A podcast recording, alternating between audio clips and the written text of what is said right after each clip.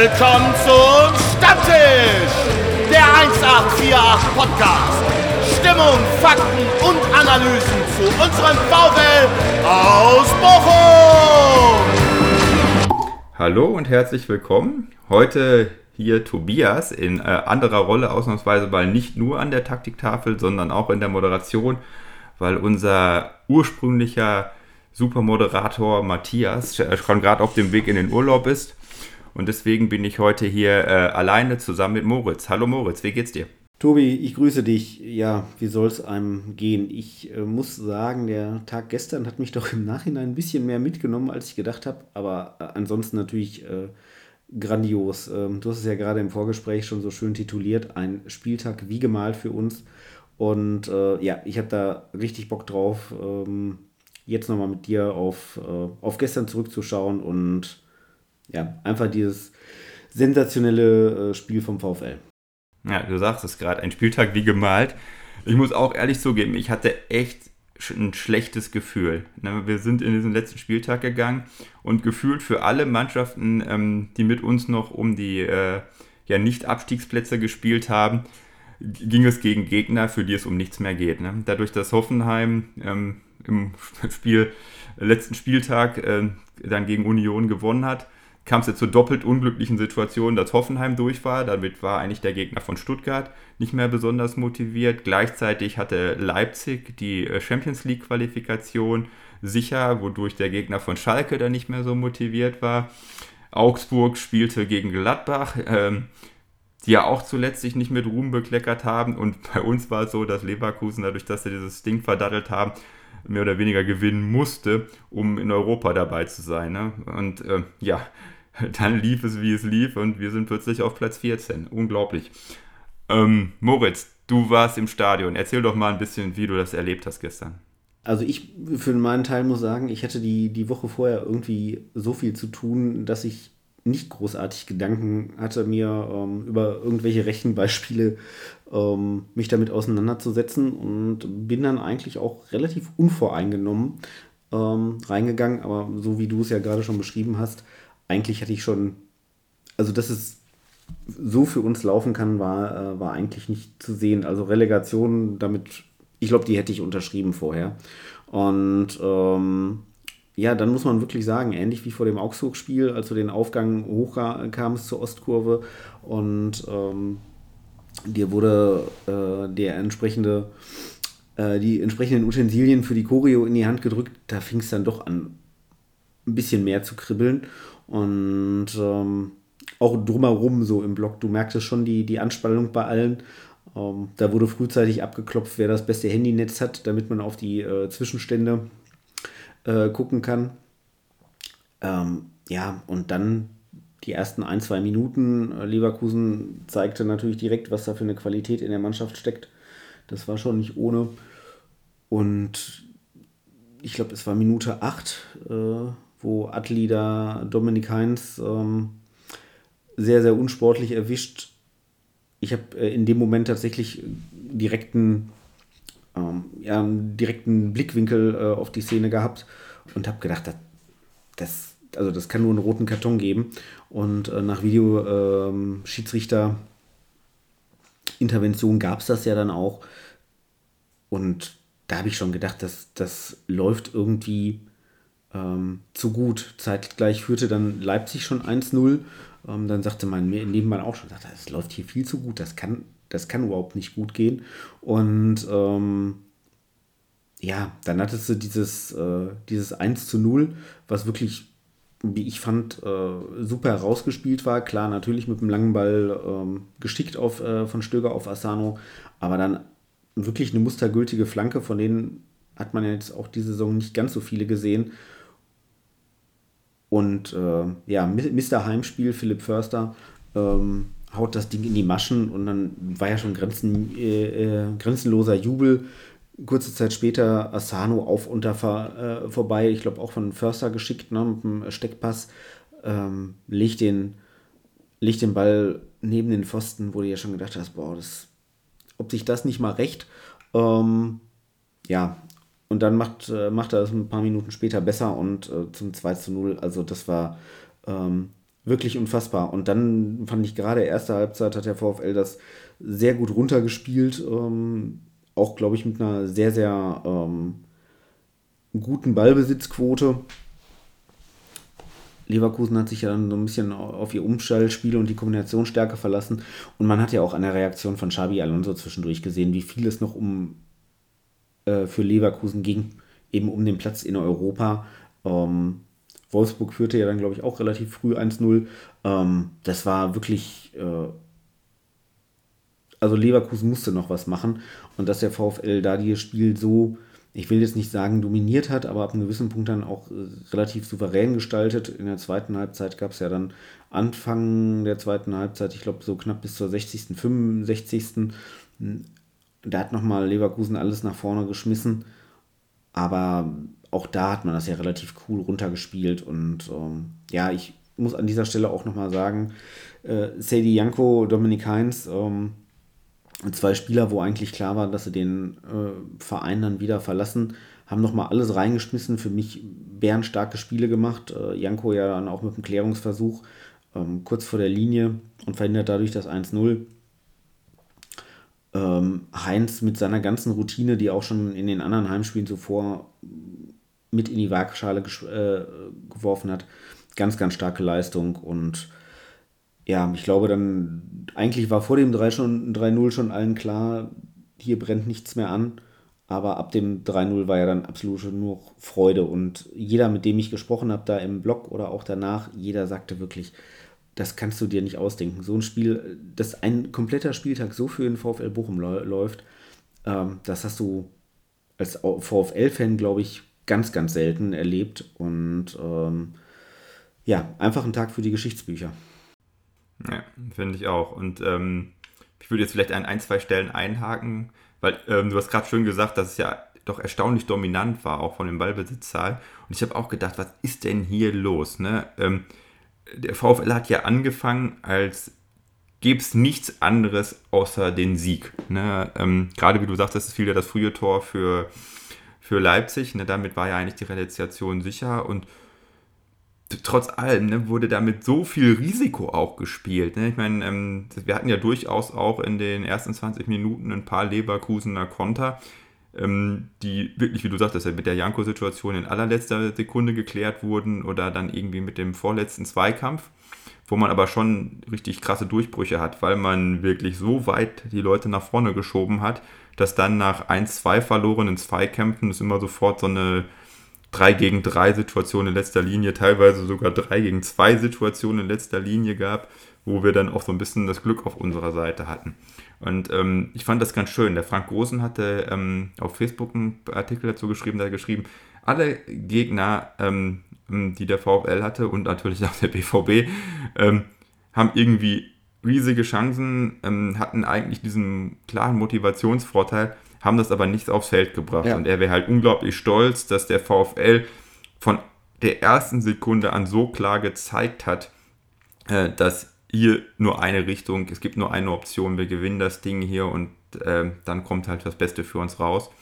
Und ähm, ja, das kann ich nur bestätigen. Also äh, von der Risikobereitschaft, von der Einsatzbereitschaft mega. Ne? Und ähm, ich weiß nicht, wir hatten ja auch intern im Chat die Diskussion, wo du mich gefragt hast, ja, wie, wie, wie, wie gehen wir dieses Spiel an, ne? gegen äh, diese konterstarken Leverkusener, wo ich dann auch sagte, ne, ich würde auch Risiko spielen, ähm, wir müssen da Druck machen, wir spielen zu Hause. Und ich fand es halt auch richtig gut, dass Lettstand direkt das Zeichen auch gesetzt hat mit der Ausstellung von äh, Stöger und Förster, ähm, dass man hier halt auch jetzt auf das Heimspielgesicht setzt und ähm, Druck nach vorne macht. Und ähm, Förster, finde ich, hat das auch absolut gerechtfertigt. Hat wieder eine ganz starke Leistung gebracht. Ja. Und ähm, wenn Stöger und Förster spielen, dann haben wir halt auch mal die Kreativität, dass wir halt auch mal schöne Spielzüge machen, wie du gerade sagtest, diese Steckpässe, diese Chippässe hinter die Linie. Und die Flanke von Asano, das war ganz lustig, weil das war ja quasi identisch die Flanke, die zum ersten Tor geführt hat gegen den BVB damals bei der 4 zu 3 Gala. Ähm, das hat er sich anscheinend für die besonderen Spieler aufbewahrt, diese Flanke auf den Langpfosten. Ja, auf jeden Fall. Also Philipp Förster muss man auch hier nochmal, also abgesehen davon, eigentlich ist äh, nach dem Spiel gestern keiner irgendwie herauszuheben, aber Philipp Förster auch da die ganzen letzten Spieltage schon mit Achillessehnenproblemen hat sich ja auch da wieder durchgebissen und äh, wie du ja schon sagst, ein sehr starkes Spiel gemacht. Zu Thomas Letsch muss ich auch nochmal sagen, also abgesehen davon, dass der Mann Unglaubliches geleistet hat, ja, also jetzt mit ähm, 35 Punkten insgesamt, 34 davon hat er geholt. Ähm, ich habe jetzt ehrlich gesagt gar keinen Punkteschnitt ausgerechnet, aber das ist äh, schon ein relativ starker Punkteschnitt ähm, für einen äh, Verein wie der VfL.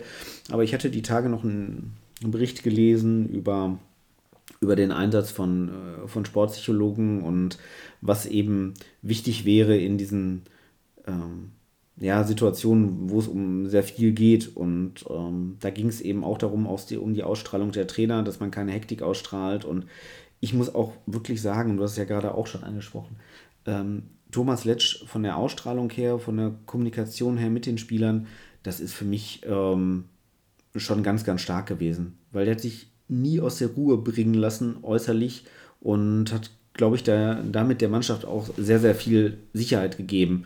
Und äh, man hat es ja auch in den Szenen danach auf der Pressekonferenz gesehen oder auch in der einen oder anderen ähm, Szene, äh, wo es noch Videos aus dem Bermuda-Dreieck gab.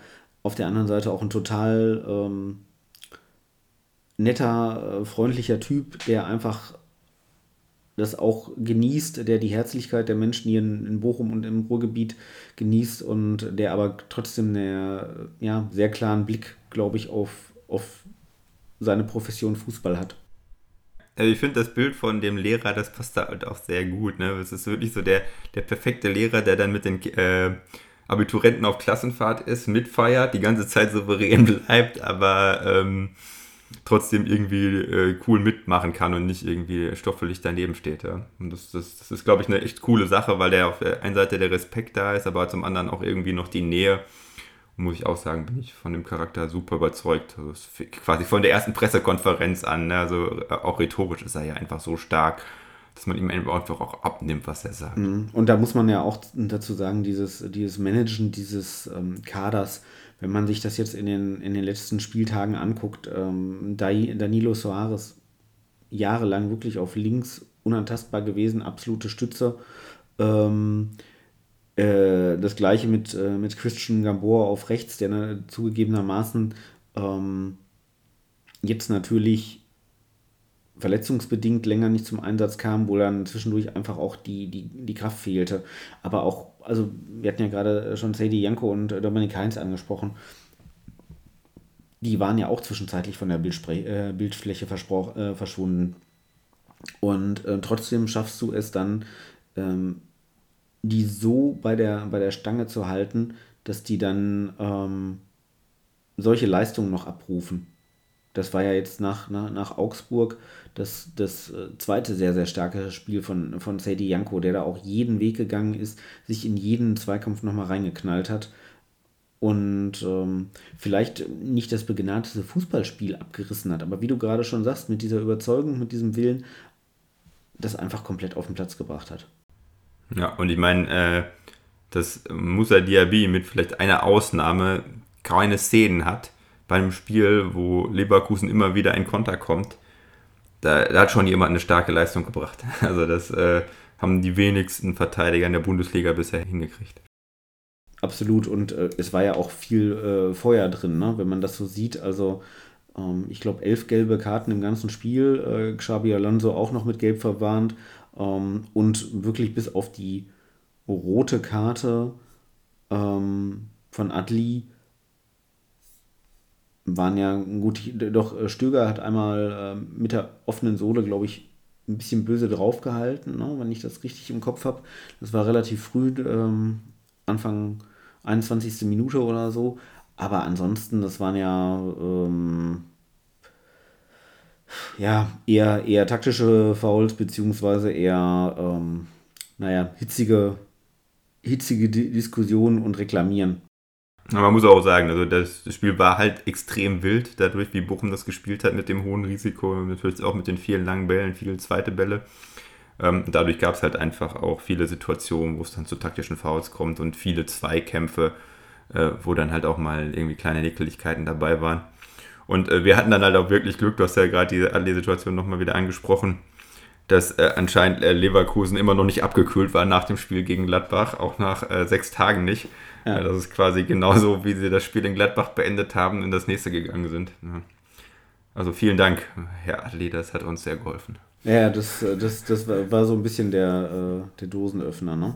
Ähm, aber ja, nein, schon, schon wirklich schon wirklich sehr, sehr besonders für uns und ähm, auch von der ähm, von der Stimmung her. Ich meine, die ganze Saison war es ja immer so, dass das Team manchmal etwas abgeschrieben war und aber immer wieder zurückgekommen ist. Und ich denke, das ist auch mit dem ähm, Verdienst von, äh, von Thomas Letsch und äh, mit dem Zusammenhang der äh, dem Zusammenhalt der Mannschaft. Und wir hatten es ja gerade auch im Vorgespräch, ne? eigentlich dieses Spiel gegen Hertha, bei allem Respekt äh, vor einer Woche, eigentlich musst du da ein bisschen den Deckel drauf machen. Und man hatte ja da auch der, in der Anfangsphase gegen Hertha ein paar gute Chancen, die man dann leider nicht nutzt. Ich denke da äh, Philipp Förster, vierte, fünfte Minute, äh, wo er den Kopfball relativ unbedrängt daneben den Pfosten setzt. Machst du da ähm, vor dieser Kulisse mit, mit über 10.000 VfL-Fans im Rücken das 1-0 ähm, in Berlin, dann kippt da vielleicht die Stamm, äh, Stimmung auch ein bisschen. Ne? Und aber trotzdem, auch da, ne, man, man hat sich weiter fokussiert und wie du gerade schon sagst, die ganze Zeit, man war vom Sieg überzeugt. Beziehungsweise es gab halt einfach keine andere Option. Es wurde halt einfach bedingungslos auf Sieg gespielt. Das dann, äh, wie gerade schon gesagt, ne, weil halt der Spieltag für uns lief, sofort dann auch äh, der Erfolg sich eingestellt hat mit den zwei frühen Toren. Äh, da war dann diese Selbstverständlichkeit da. Ne. Es war auch im Grunde klar, okay, Leverkusen hat ja ziemlich viele Spiele gemacht wenn man bis zur 60. Minute kommt ohne den Gegentor, dann ist man schon relativ safe. Ne? Das war es ja dann letztendlich auch. Ja, auf jeden Fall. Also irgendwann hast du ja auch gemerkt. Ich meine, äh, äh, 82 Minuten Netto-Spielzeit, äh, nur zu zehnt. Ähm, das ist auch, das hatte man ja schon gegen, ähm, gegen Gladbach am, ähm, am Spieltag vorher das Gefühl, dass Leverkusen so ein bisschen dann doch auf den letzten Metern die, die Luft ausgeht. Und ähm, ja, da hast du ja dann auch gemerkt, dass irgendwann bei Leverkusen nicht mehr die Kraft da war, um das alles ähm, äh, konsequent zu Ende zu spielen. Mhm. Genau. Hast du noch was, was du zu Leverkusen anmerken würdest? Sonst würde ich ähm, vielleicht mal so einen ganz vorsichtigen Blick nach vorne werfen. Du meinst abgesehen davon, dass das äh, Frank Großen hat es auch in, dem, in, dem, äh, in seinem Post geschrieben bei Facebook, eins seiner Top 5 äh, Heimspiele des VfL waren. Ähm, also abgesehen davon, dass das ja, für mich auch ein un, unfassbar äh, großartiger Spieltag und ein tolles Heimspielerlebnis war, ähm, nein, mehr habe ich da nicht anzufügen. Ja, das kann ich mir vorstellen. Das hat man ja auch mehr als äh, erlebt. Also auch äh, wenn man jetzt wie ich leider dann am Fernsehen geschaut hat oder dann über die Fotos, die man in Social Media gesehen hat, man hat gesehen, da der ist der Funke mehr als übergesprungen. Das war ja absolute Ekstase und ähm, ja, Wahnsinn. Kann, finde ich, kann ich mir gut vorstellen, dass das, wenn man dabei ist, ja, ja ewig nachhält. Ne? ja, auf jeden Fall. Also ist äh, also auch das Spiel gegen Augsburg war, war ja schon großartig, ähm, wo man ja auch äh, relativ früh mit dem, mit dem Tor von ähm, Christopher Antia Jay nach 90 Sekunden bewiesen hat, dass man selber Tore schießen kann. Ich meine, das muss man, also das könnte ich tatsächlich noch anmerken. Also drei Tore gegen Bayer Leverkusen zu schießen und äh, dann noch drei, drei solche Tore, äh, wo wir jetzt mal nicht mit einem langen Einwurf oder einem Elfmeter oder so treffen, das, das fand ich auch schon sehr stark. Aber wie wir jetzt, glaube ich, schon zum dritten Mal sagen, ähm, man hat eben voll auf Sieg gespielt. Aber ich finde, das ist eine tolle Überleitung, weil du hast ja gerade gesagt, wir haben gegen Leverkusen gezeigt, dass wir auch tolle Tore rausspielen können. Ja. Weil sonst war es doch jetzt auch äh, häufig wirklich in die Situation mit den Einwürfen oder Standardsituationen. Und jetzt in der neuen Saison haben wir ja auch durch diesen Sprung auf Platz 14 zusätzliche TV-Einnahmen, ähm, die ähm, ja wahrscheinlich, also wir wissen ja jetzt, dass Darmstadt und Heidenheim die beiden Aufsteiger sind, die direkt kommen, HSV eventuell, ähm, dass da halt auch zwei hochkommen, die auf jeden Fall beim Etat unter uns liegen und wir ähm, nach den ersten Ankündigungen, die man so hört, dann auch äh, beim Kaderbudget äh, zumindest an Mannschaften wie Köln und ich weiß nicht, was war die andere, Augsburg? Nee, ich glaube Bremen, Augsburg. Ähm, nee, nee. Da, da muss, ich, muss ich übrigens, das, vielleicht kann ich das nochmal ein, äh, ähm, einschieben. Da musste ich ja sehr schmunzeln beim Heimspiel gegen Augsburg. Das ist ausgerechnet Augsburg, die ja seit, ich glaube, 2007 oder 2008 äh, schon Investorenmodell fahren und damit ja auch sehr erfolgreich sind und das sehr, sehr gut investiert haben. Aber ausgerechnet da waren ja mehrere Banner im Gästeblock zu hören, äh, zu sehen, dass man. Ähm, äh, wogegen diesen DFL-Investor äh, protestiert wurde, da musste ich schon ein bisschen schmunzeln. Ne, klar, äh, aber ne, genau, aber es wird auf jeden Fall so sein, dass wir das erste Mal seitdem wir jetzt wieder in der Bundesliga sind, äh, vom äh, finanziellen nicht der klare Absteiger sind, sondern tendenziell sogar ähm, Relegationsplatz, vielleicht sogar Platz 15 anstreben. Das heißt, ähm, das ändert sich da vielleicht auch ein bisschen die Rolle. Ne? Ähm, bisher haben wir ja doch sehr, sehr stark aus dieser Underdog-Rolle über die unglaubliche Dynamik des Stadions, die unglaubliche Dynamik äh, unserer herausragenden Fans ähm, und dann halt einfach gnadenlosen Einsatz, gnadenlose ähm, Manndeckung, lange Bälle, wildes Spiel, möglichst dem Gegner einfach ein totales, unangenehmes Spiel aufdrängen, ähm, uns irgendwie durchgesetzt. Ne? Was dann natürlich auch häufig mal bedeutet, dass man dann in Spielen gegen Stuttgart oder gegen Schalke, wo man ähm, dann vielleicht sogar aus einer besseren Situation kommt oder glaubt, man kommt aus einer besseren Situation, ähm, das Spiel nicht in so eine kontrollierte Situation bringen kann und da dann auch mal negative Ergebnisse hat. Ähm, wie glaubst du, wird sich das entwickeln? Wird äh, Letsch versuchen, den Kader dahingehend zu entwickeln, dass wir zum Beispiel für ein Heimspiel gegen Darmstadt dann auch andere Mittel haben? Ja, also ich glaube schon, dass äh, Thomas Letsch ein Trainer ist, der einen sehr, sehr klaren Plan hat, der ja auch aus einer Trainerschule kommt. Ich weiß, dass er es selber nicht so gerne hört, äh, immer diese, diese Verweise auf seine RB-Zeit. Aber ähm, ich glaube grundsätzlich, was, was Strukturen und Trainingsmethoden angeht, ähm, da ist man schon sehr, sehr äh, durchaus geprägt. Und ich fand auch schon, dass man zwischen den Zeilen ähm, ich hatte es ja beim im letzten Podcast mit Matze auch äh, besprochen, dieses Interview in der Rheinischen Post, ähm, dass er da äh, eindeutig entwickeln möchte, entsprechend. Und ich glaube schon, dass man da mehr spielerische Lösungen hat. Wir haben ja diese Saison schon situativ immer wieder mal auf einer Dreierkette umgebaut äh, oder umgestellt. Ähm, jetzt ja auch am, äh, gegen Leverkusen, als Dominik Heinz äh, rausging und äh, Kevin Schlotterbeck dafür kam. Ähm, Genau, und ich denke schon, Dreierkette äh, wird ein Thema sein. Das war ja auch hier und da zu hören.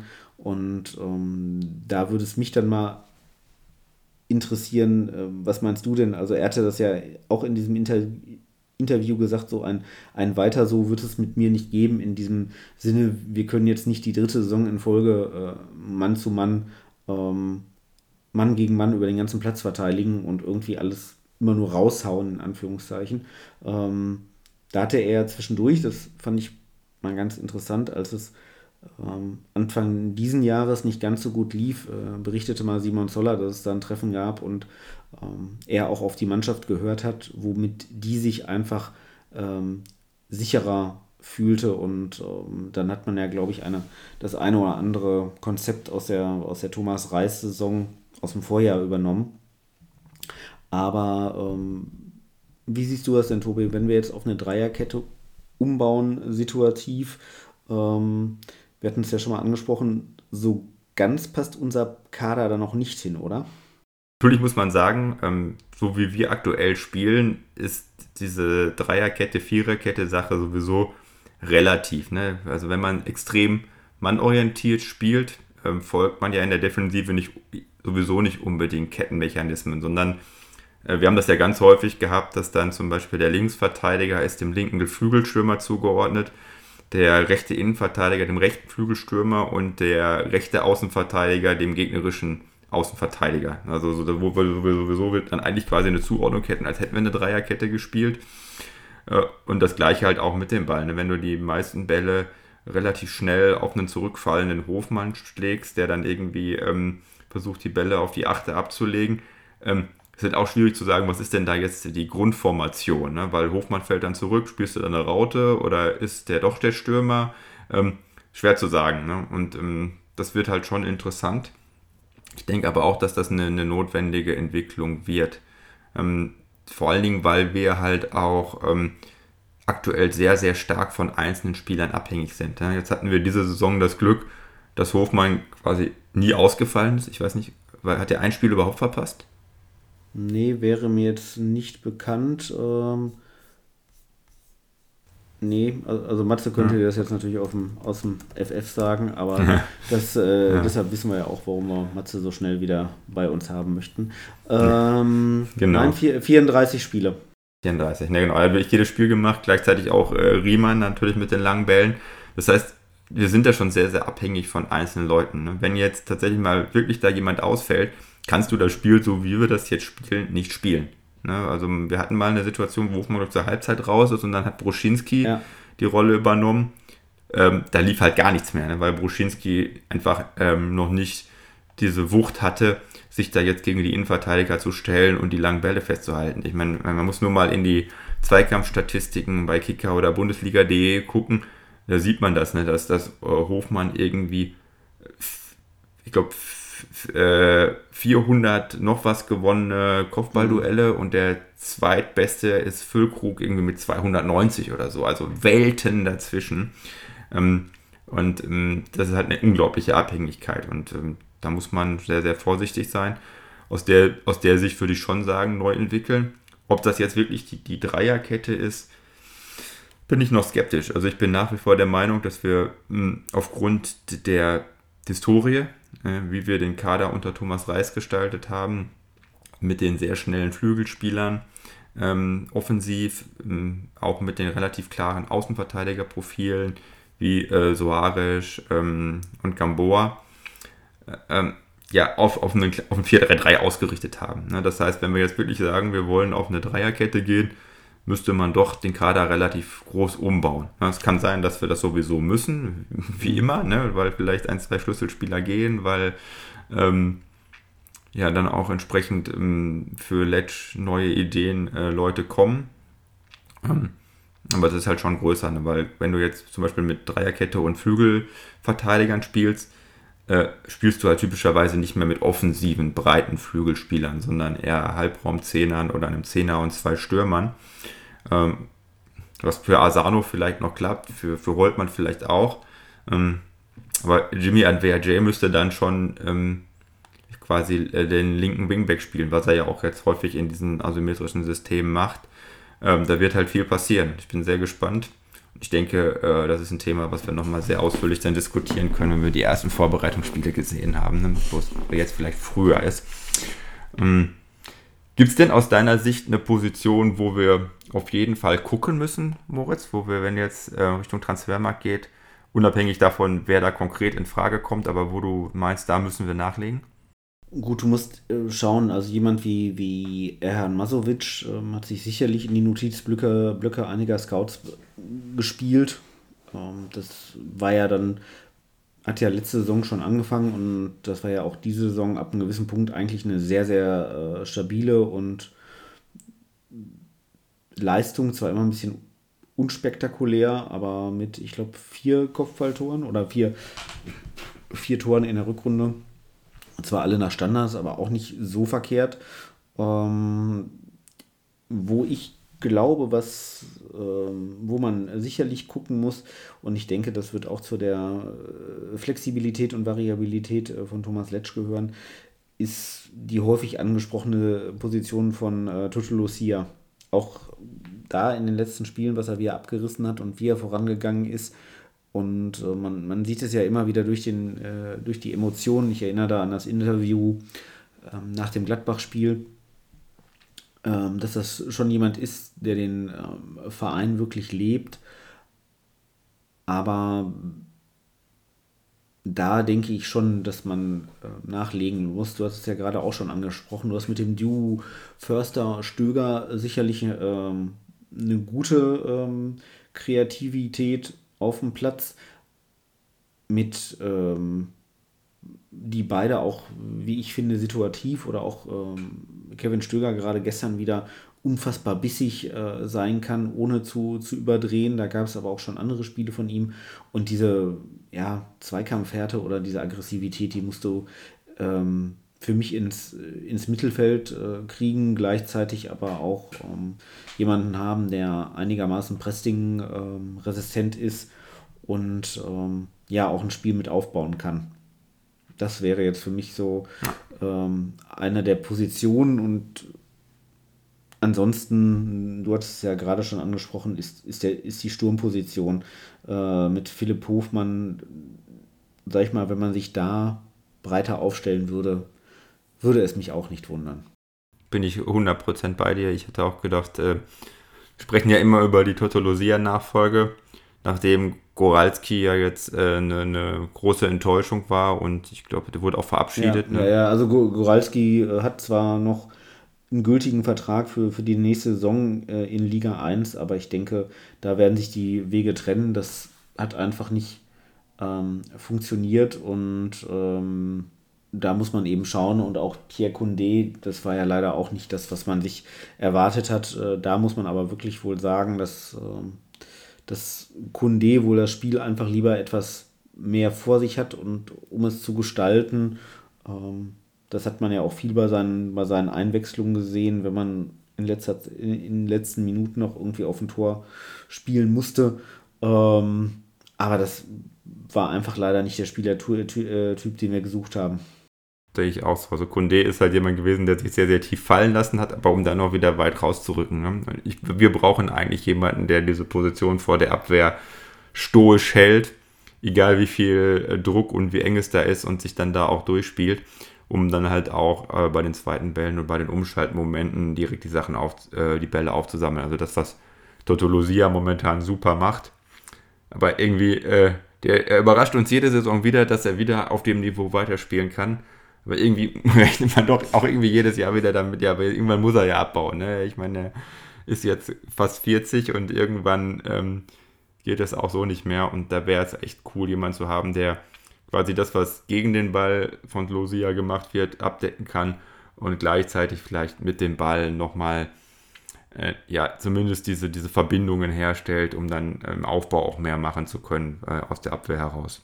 Das wäre für mich auch ein Profil, wo ich auch gerne bereit wäre, ein bisschen Geld zu investieren, weil äh, das halt auch was ist, was halt sehr, sehr schwer zu bekommen ist. Ne? Ich meine, die Bayern suchen genau nach solchen Spieler jetzt auch. ja. ähm, und ansonsten der Stürmer, ne? das ist äh, klar, also äh, Ganvula ist weg, war aber auch nie eine wirkliche Option zu Hofmann. Broschinski ist eher ein mobiler Stürmer. Ähm, das heißt, wir bräuchten noch einen, so einen Brecher, der da uns zumindest diese, diese Standardoption dann auch noch ermöglicht, falls Hofmann ähm, verletzt ist oder tatsächlich mal wechseln sollte. Ja, genau, das ähm, sehe ich auch so. Also ich glaube, Broschinski gibt uns äh, schon ein bisschen äh, Flexibilität ist ein bisschen anderer Sp äh, Spieler, hat sich auch ganz gut ähm, an die körperlichen Anforderungen der ersten Bundesliga gewöhnt, aber da wird noch ein bisschen, ähm, ein bisschen was kommen müssen und ich denke, das ist auch das, was ähm, Thomas Letsch so ein bisschen, ich will nicht sagen ärgert, aber stört, dass ähm, dieser Kader vielleicht ein bisschen eindimensional aufgebaut ist. Aber auch da muss man sagen, wir haben jetzt mit Marc Lettau, der jetzt ja leider den Interims ähm, äh, Sportdirektor äh, oder Vorstandssport geben musste, aufgrund der Erkrankung von Patrick Fabian, dem man an dieser Stelle auch nochmal wirklich einen großen Dank aussprechen muss, der in meinen Augen in einer sehr, sehr schwierigen Situation dieses Amt übernommen hat. Ähm, mit Thomas Letsch eine absolut richtige Personale getroffen hat und dann auch noch einen Marc Lettau im Winter verpflichtet hat, der jetzt für die Kaderplanung zuständig ist. und eigentlich genau das umgesetzt hat, was er, ähm, was er damals in, bei seinem Antritt versprochen hatte, dass er den, dass er den sportlichen Bereich nicht so an ein, zwei Personen ähm, knüpfen möchte, äh, möchte dass, man, dass man da ein bisschen selbstständiger und ein bisschen flexibler ist.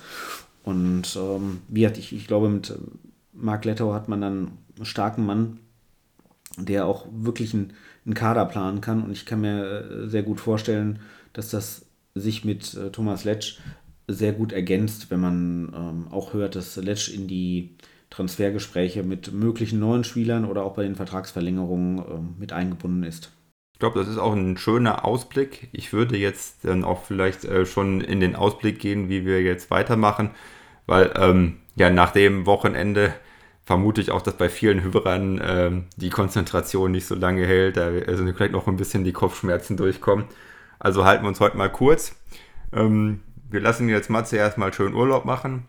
Wenn er zurückkommt, äh, werden wir vielleicht nochmal einen Podcast machen, wo wir ein bisschen ausführlicher äh, auf die Saison zurückgucken.